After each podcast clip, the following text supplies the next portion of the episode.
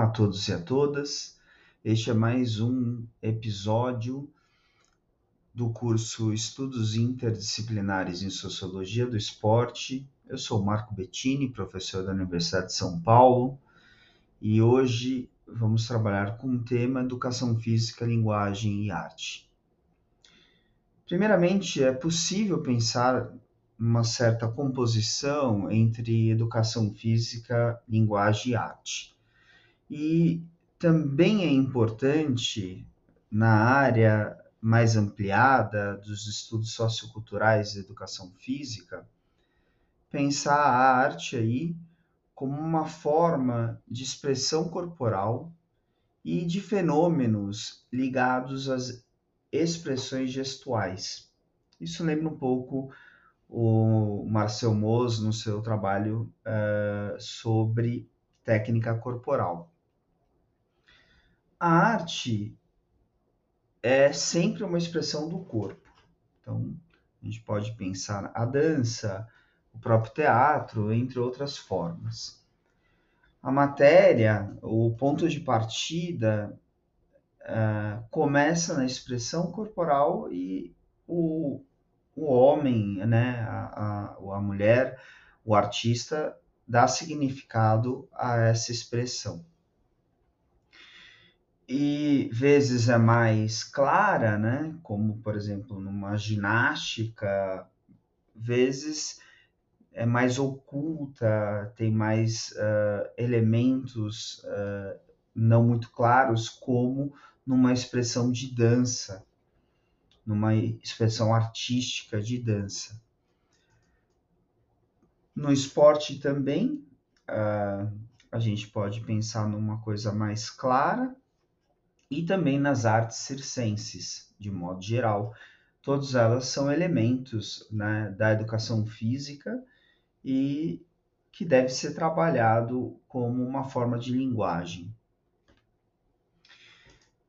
O exemplo mais significativo e talvez uh, mais emblemático entre a ideia de uma expressão corporal uh, mais sistematizada versus menos sistematizada seja a, o embate entre a ginástica artística e as artes circenses, artes corporais. Né?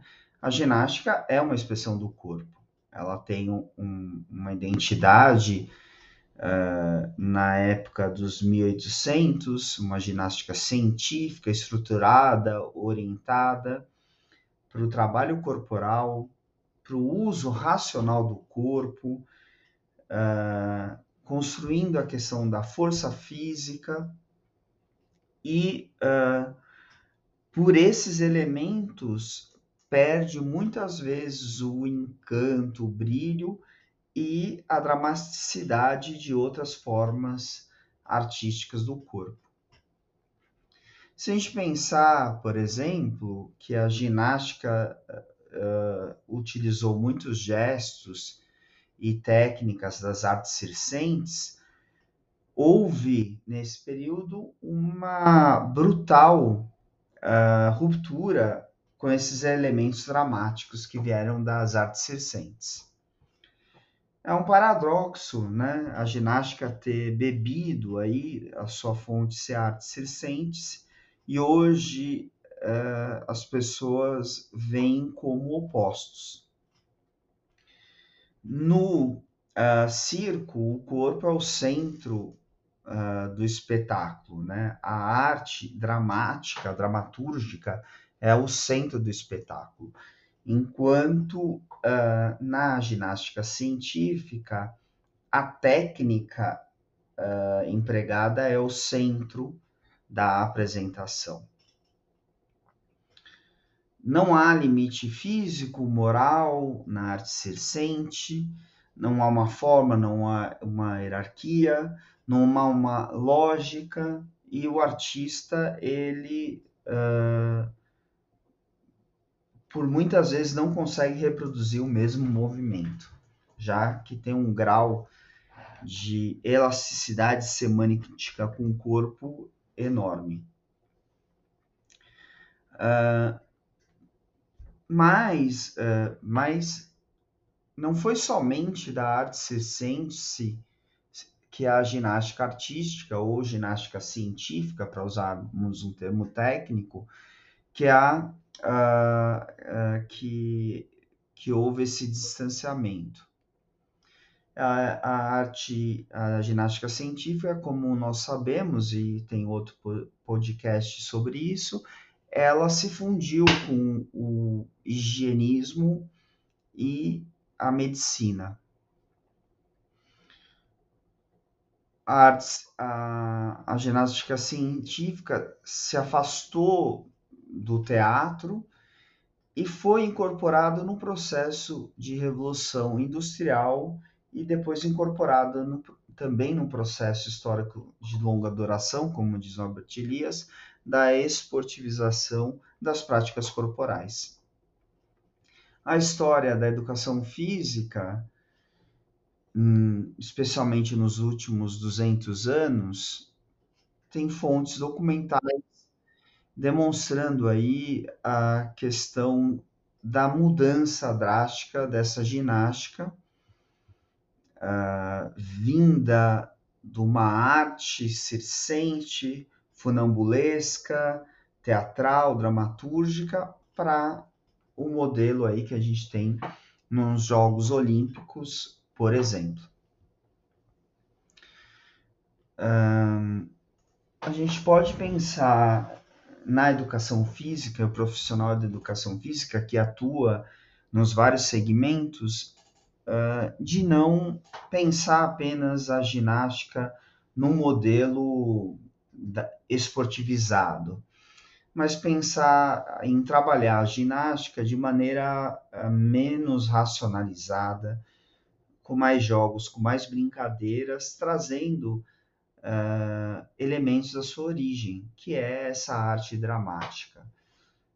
Uma parada de mão, ela pode ser pensada como um, trocada por elementos da capoeira, não precisa ser aquele movimento correto. É, talvez aí também permitam as crianças, os jovens, os adultos que estejam praticando a criarem novas formas de expressão do seu corpo. Pensar que o corpo do homem ele pode ser um corpo cênico, ele pode ser uma expressão da arte e pode ser uma forma aí de sair de modelos racionalizantes de toda a vida cotidiana, inclusive do mundo do trabalho.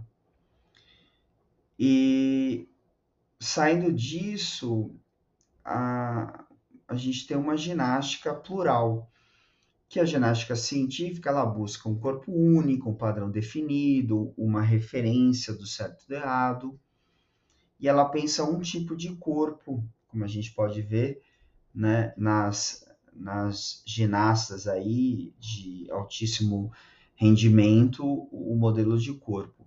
Enquanto a outro tipo de ginástica pensa a diversidade de corpos. Então a gente tem que retrabalhar a questão da arte uh, como uma área importante da educação física e compreender que teve esse mov movimento histórico de ruptura uh, para uma ginástica circense ou para uma expressão corporal assistente para ginástica científica, teve seu processo, teve a, a, a, os seus ganhos, teve seus benefícios, mas a gente percebe que agora, no século XXI, uh, ah, pensando a prática mais ampla e pensando em corpos diversos, a gente deve uh, trazer uh, essa plasticidade para a prática uh, cotidiana da ginástica.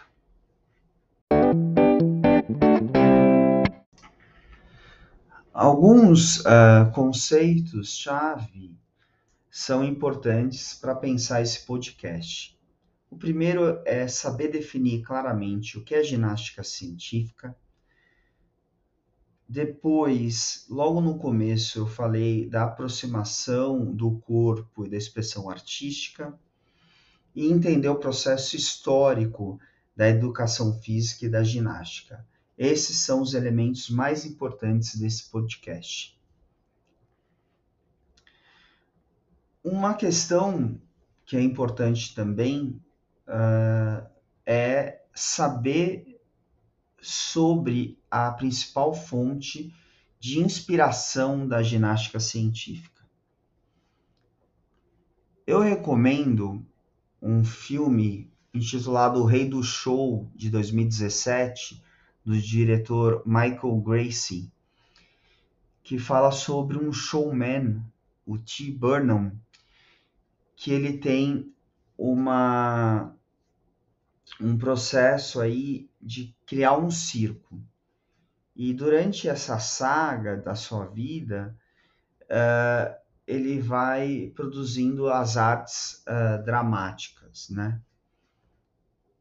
E, e, tem nesse, nesse filme Rei do Show um pouco uh, dessa, dessa questão de construção do artístico.